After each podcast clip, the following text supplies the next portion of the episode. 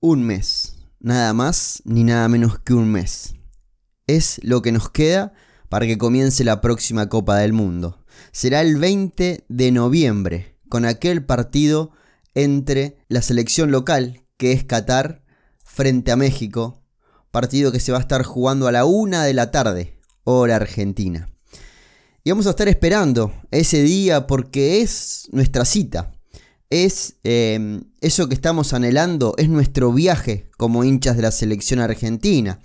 Cuando empieza el año, eh, el calendario para ver en qué momento pedís las vacaciones en tu trabajo. O si estás en la escuela o en la universidad, estás esperando que llegue el receso invernal o las vacaciones de verano. Estas son nuestras vacaciones. Este es nuestro objetivo. Los que seguimos a la selección argentina estamos ya inmersos en esta burbuja un poco irreal, un poco abstracta y muy alejada de la realidad que intenta vivir el mundial, por lo menos sentirlo y disfrutarlo un poquito. Porque lo repito en cada podcast, es muy difícil disfrutar de un mundial. Va a ser la primera vez en mi caso que me toque trabajar con un mundial. Lo voy a hacer muy feliz porque lo principal que voy a tener con el Mundial va a ser este podcast y el canal de YouTube. Obviamente en las cuentas de Instagram, de Twitter, de TikTok también voy a estar subiendo mucho material, pero es en conjunto con la misma gente, porque si bien hay algunos que son solamente del podcast y no consumen YouTube o viceversa, es la misma comunidad la que está acá, la que le interesa compartir un rato con un volumen más bajo, con un ritmo más pausado, no tan frenético, no tan revulsivo, sino más armónico, más pensante, más de todos los días, tratando de poner una pausa, de mirar al horizonte, de respirar profundo, de regalarnos una sonrisa. Eso es lo que intentamos en este espacio. Nos queda un mes, amigos y amigas, nada más que un mes para que la pelota empiece a rodar en aquel mundial tan especial que va a ser porque es la primera vez que se va a estar jugando fuera del verano europeo. Hay que decir que nos va bien cuando las cosas son por primera vez. Fue la primera vez que se jugó una Copa América sin público. Fue la primera vez que se jugó una Copa América en pandemia. Fue la primera vez que se jugó una Copa América sin Diego Armando Maradona vivo. Este va a ser el primer mundial sin Diego. Va a ser la primera vez que se juegue en noviembre. Y esperemos que no sea la última de Lionel Messi. Lo hablaba en el podcast anterior y ahí me explayé un poquito más acerca de la decisión de Lionel Messi, o por lo menos dando a entender de que tomó una decisión que este iba a ser su último mundial. Es algo que hoy por hoy sigo pensando que ni Lionel Messi lo sabe. Es jugador de fútbol Messi. Messi no tiene perspectivas fuera de lo que pase entre él y la pelota. Su mayor virtud nos la está regalando durante todos estos años y va a hacer lo imposible para que se extienda esa relación que fue la más larga de su vida y sigue siendo la más larga de su vida. Dejamos un poquito de fabular, dejamos un poquito de soñar, de pensar, de imaginar para meternos en la información un calendario argentino que se va modificando o que por lo menos vamos conociendo nosotros las modificaciones del calendario para los meses de octubre y noviembre. Y ya comenzó la actividad argentina en vistas al Mundial. Ya el médico principal de la selección argentina está en Italia para monitorear el avance de Paulo Dybala y ver si finalmente puede ir al Mundial. Por lo menos ya nos está dando un indicio de que Lionel Scaloni decide llevarlo al Mundial. Vamos a ver si está en condiciones, si está al 100% de sus funciones y si Lionel Scaloni puede contar con él o tiene que meter mano a otro tipo de jugadores, con otras características quizás, y dejar la función Dybala de esta selección en algún nombre que ya esté formando parte de la selección argentina. Imagino que en esta danza de nombres que tenemos en el mediocampo argentino, que se dice que entre Alexis McAllister, Enzo Fernández y mm, Ezequiel Palacios van solamente dos. Al no estar Paulo Dybala se puede abrir una puerta allí para que vayan los tres. También pienso, eh, y fabulando un poquito, que si no está Paulo Dybala, Lionel Scaloni decida llevar un 9 de área para hacer un suplente más a Julián Álvarez y Lautaro Martínez y dejar quizás esa función de tricuartista o completar la lista de tricuartistas con Joaquín Correa. El lunes voy a subir un video en el que pongo un fragmento de la declaración de Lionel Scaloni en marzo de este año en el que dice muchas veces el suplente de Lautaro Martínez es un extremo.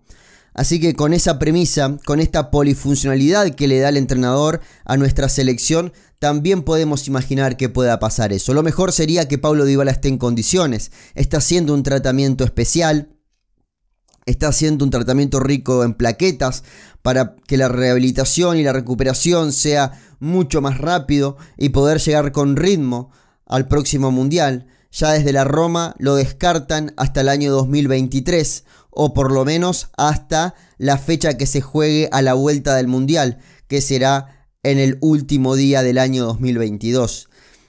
A nosotros nos importa que esté sano. Y una vez que esté sano, también eh, me pregunto, eh, ¿le conviene a Scaloni llevar un jugador recién rehabilitado? Si llega, llega justo. Y está bueno que llegue sin ritmo al Mundial. Está bien que Paulo Dybala hoy no es titular y quizás el primer partido se lo pueda cuidar y optar por otro jugador. Pero lo ideal sería contar con los 26 al 100% de sus posibilidades.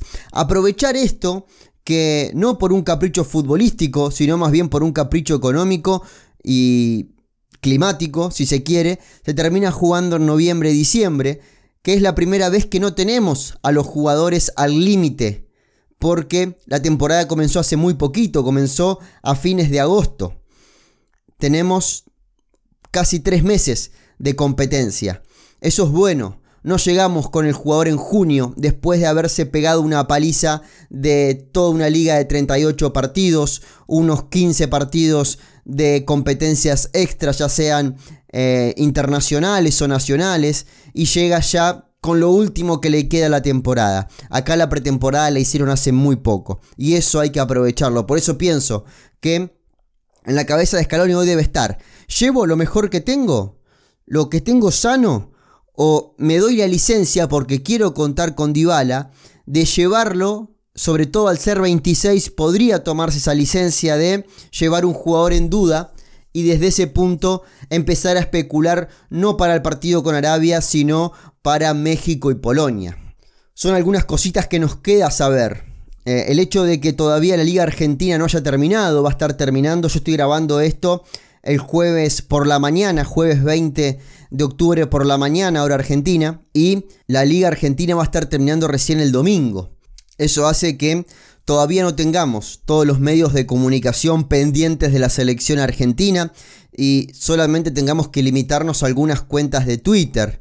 Eh, a partir del domingo ya esto va a cambiar ya todos los canales deportivos argentinos se van a empezar a teñir celeste y blanco. Algo que en este podcast y en el canal de YouTube nunca lo dejamos de hacer. Lo hicimos durante todo el año y por eso mi agradecimiento con todos ustedes.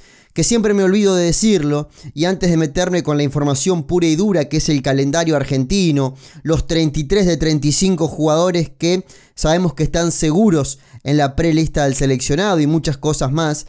Mucha gente me pregunta y, ahí es donde digo, estoy haciendo las cosas mal. Me pregunta cómo colaborar con este espacio.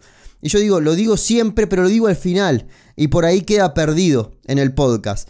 Eh, la gente que está colaborando con este espacio es a través de PayPal, a través de Mercado Pago, a través de esta aplicación que es Cafecito. Eh, y si no, haciéndose miembro del canal de YouTube. Son las maneras económicas de colaborar con este espacio. Voy a dejar todos los links en la descripción de este episodio. Y además, la forma más genuina y que más me sirve de todo esto es compartiendo este contenido.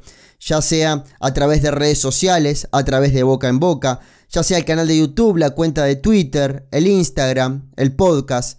Una puerta importante para que esto crezca es cada uno de ustedes. Así que les pido eso, que me ayuden en este momento tan importante de la selección argentina, que es a un mes del comienzo del Mundial, que estén conmigo en esta travesía hermosa que vamos a transitar durante todo el mes de noviembre y de diciembre. Ahora sí, sin más preámbulos, hablemos del calendario argentino.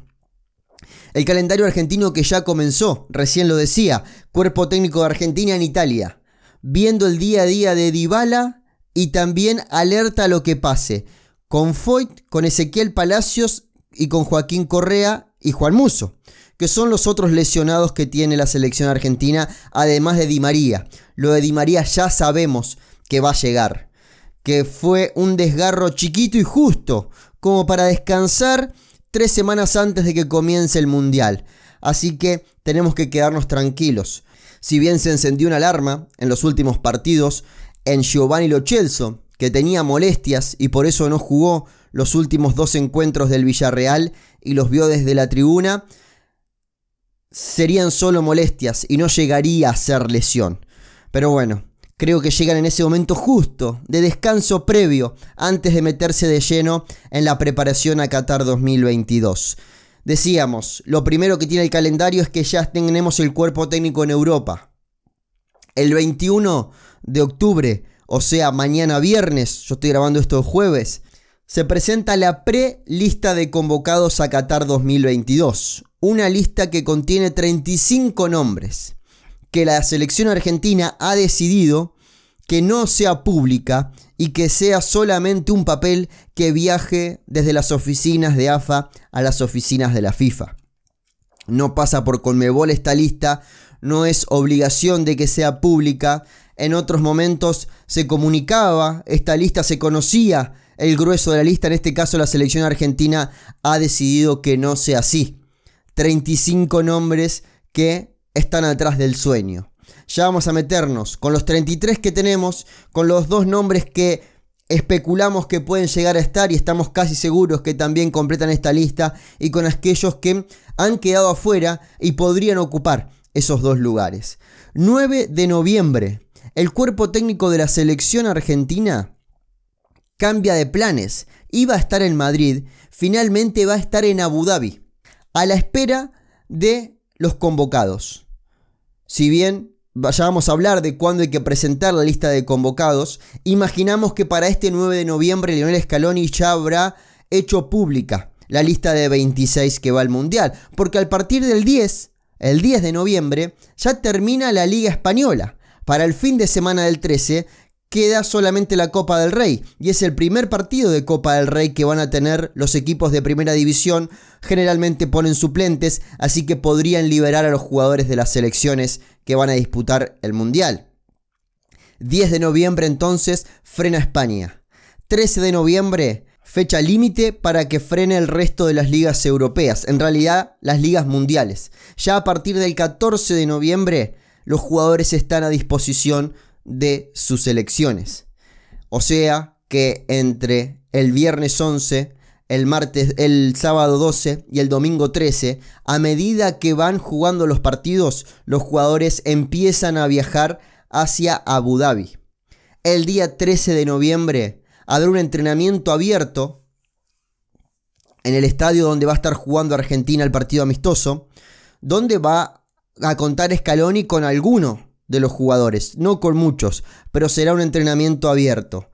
El 14 decíamos, el plantel ya está en Medio Oriente.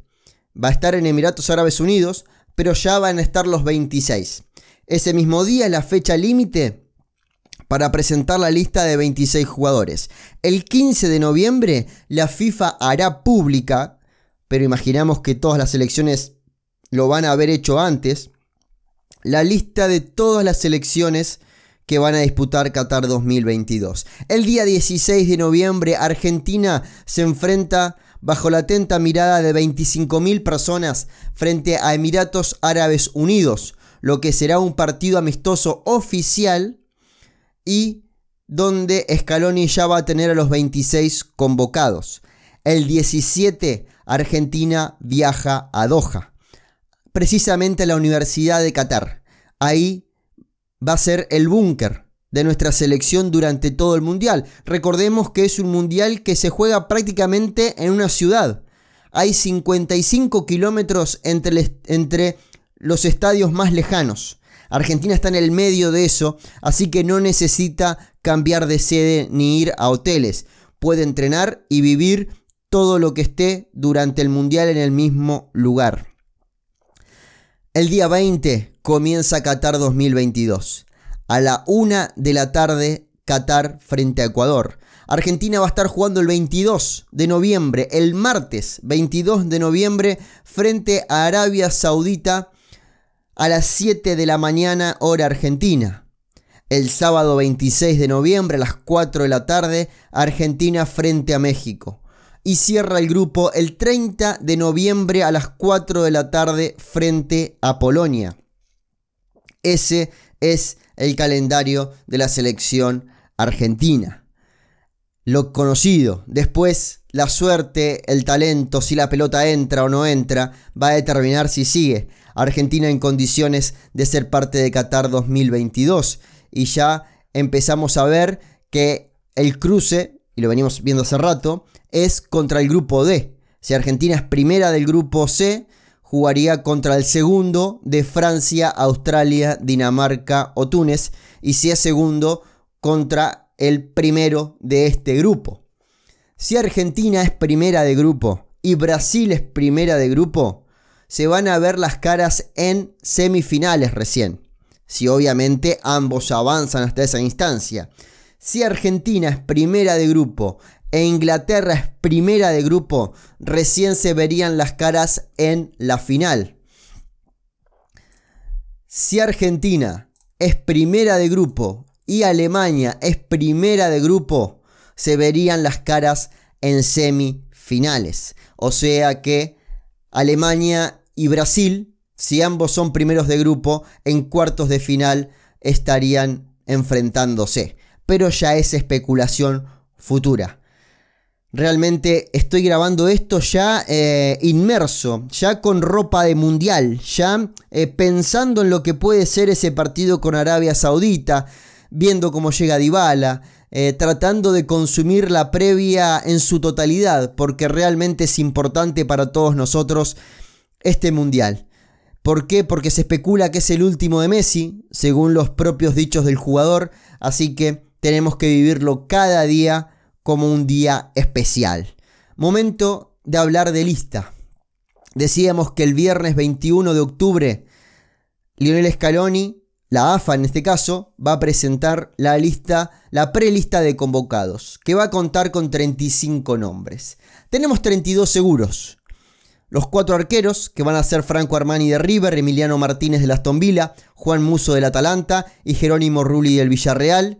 De estos van a quedar tres. Lo más probable es que Juan Muso sea el arquero descartado porque se está recuperando después de ser operado de una fractura de maxilar. Llegaría justo al Mundial, pero antes de esta operación ya Jerónimo Rulli eh, era parte de la gira por los Estados Unidos y Juan Muso quedaba fuera. Defensores, Gonzalo Montiel del Sevilla, Nahuel Molina del Atlético Madrid, Juan Foyt del Villarreal, Germán Pesela del Betis, Facundo Medina del Lens, Cristian Romero del Tottenham, Neuen Pérez del Udinese, Lucas Martínez Cuarta de la Fiorentina, Nicolás Otamendi del Benfica, Lisandro Martínez del Manchester, Nicolás Tagliafico del León y Marcos Acuña del Sevilla, los 12 defensores que formarían parte de la lista de, de 35 quizás eh, alguna mínima esperanza para que se meta Marco Senesi, que está haciendo las cosas bien en Premier desde que llegó. Le costó nada, dos semanitas adaptarse y ya es de los mejores jugadores de su equipo, pero después no se, espera, no se esperan más sorpresas.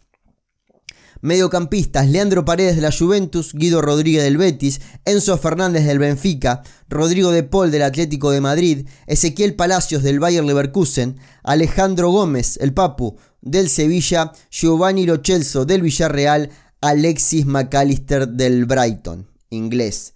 Esta sería la lista de mediocampistas, con la novedad de, de, Enzo Fernández, que ya estuvo en la gira por los Estados Unidos y lo hizo muy bien, que como decíamos recién, pelea un lugar con Ezequiel Palacios para ver quién va y quién no va a Qatar 2022. Lista de atacantes, con Paulo Dybala de la Roma, Ángel Correa del Atlético de Madrid, Lionel Messi del Paris Saint-Germain, Thiago Almada del Atlanta United, Ángel Di María de la Juventus, Nicolás González de la Fiore, Joaquín Correa y Lautaro Martínez del Inter, Julián Álvarez del Manchester City. Esos serían los 33 nombres que estamos seguros que están en la lista de 35. Como sabemos que no va a ser pública, empezamos a especular con presente, veces convocado, consideración de Lionel Scaloni, necesidades dentro del equipo, y toda esa ecuación nos hace caer en dos nombres. Uno es Nicolás Domínguez, del Bolonia, y otro es Giovanni Simeone, del Napoli. Este último hace mucho que no es convocado, pero está teniendo un buen presente. Podría ser reemplazante no natural, pero sí reemplazante de Dybala en la lista y retrasar a Joaquín Correa al tres cuartos de cancha. Así que esas cosas nos hacen pensar de que la lista la completan ellos dos. También puede ser que estemos equivocados y que ese lugar o esos lugares sean para Emi Buendía, para Lucas Ocampos, para mm, Lucas Alario, tres nombres que han sido parte del proceso en el último tiempo, pero que han ido perdiendo bastante lugar. Realmente es una prelista que no le falta nada. Creo que el buen nivel de la selección argentina y el resultado, obviamente, porque empezamos a jugar bien como selección una vez que se consiguió el resultado y el título en el Maracaná, eh, hizo que la, la misma lista vaya llevando a que no haya dudas. Porque todos tienen un buen rendimiento. Buscar un mal rendimiento en selección argentina hay que ir muy atrás. Alguien que digas jugó realmente mal. Tengo que irme a aquel partido de semifinales eh, de la Copa América contra Colombia, donde Luis Díaz se encargó de romper tanto a Montiel como a Noel Molina como a Pesela. A los tres se los comió crudos. ¿Por qué nombro dos laterales derechos? Porque jugaron eh, medio partido cada uno. Eh, después no encuentro así algo que voy a che, jugó realmente mal. No, Argentina ha jugado bien en líneas generales. Y eso hizo que las decisiones de Scaloni o las elecciones de Scaloni sean prácticamente las mismas elecciones que las de la gente.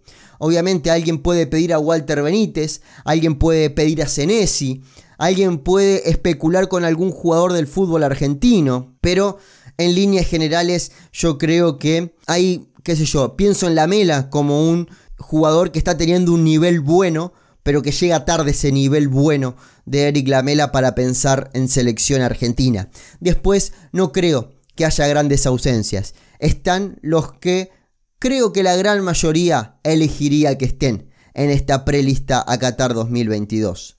Es verdad que Leo Valerdi, por ejemplo, en los últimos meses, desde que arrancó la temporada, los últimos tres meses, está siendo titular y está teniendo un muy buen nivel pero eh, ya es una zona del campo de juego donde Argentina encontró respuestas concretas. Encontró nombres como Cuti, como Lisandro Martínez, como Tamendi, como Pesela, como Nehuen Pérez, como Lucas Martínez Cuarta, como el propio Foyt, como el propio Facundo Medina, que medio que tienen ya bloqueada la posición, por lo menos para este mundial. Seguramente eh, Valerdi, em, Capaldo, Pienso también en los chicos del sub-20, van a empezar a meterse dentro de la selección argentina después del Mundial.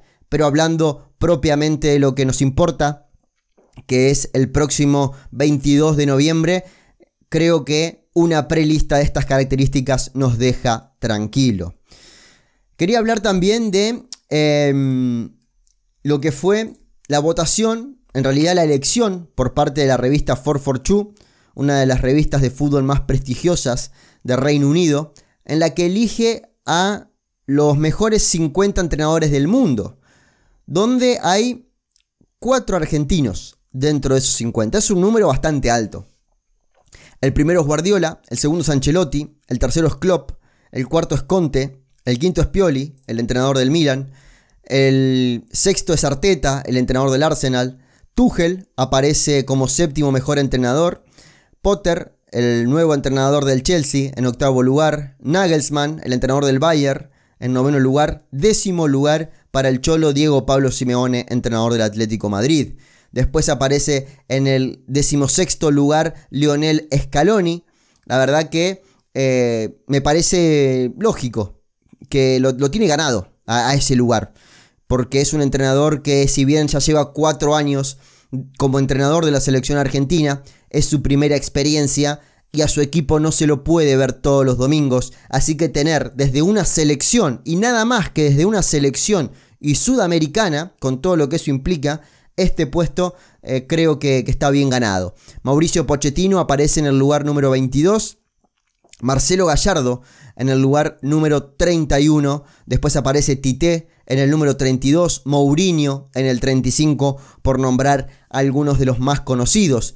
Pero quería compartir esta elección que tener a cuatro entrenadores dentro de los mejores 31 eh, del mundo eh, es un número interesante y, lógico. Que, los entrenadores argentinos están haciendo las cosas muy bien. Y si bien es un dato eh, meramente informativo, que no significa nada dentro de la cancha, es bueno por ahí el reconocimiento. Y hablando de reconocimiento, hay que hablar de las palabras de Chiqui Tapia que dice en su cuenta de Twitter, muy orgullosos de haber recuperado la armadura de Diego Maradona en la final de México 86. Muy pronto todos podrán darse el lujo de visitarla. Gracias Marcelo Ordaz de Legends y muy especialmente a Lothar Mateus, quien a partir de ahora tiene las puertas abiertas de esta casa.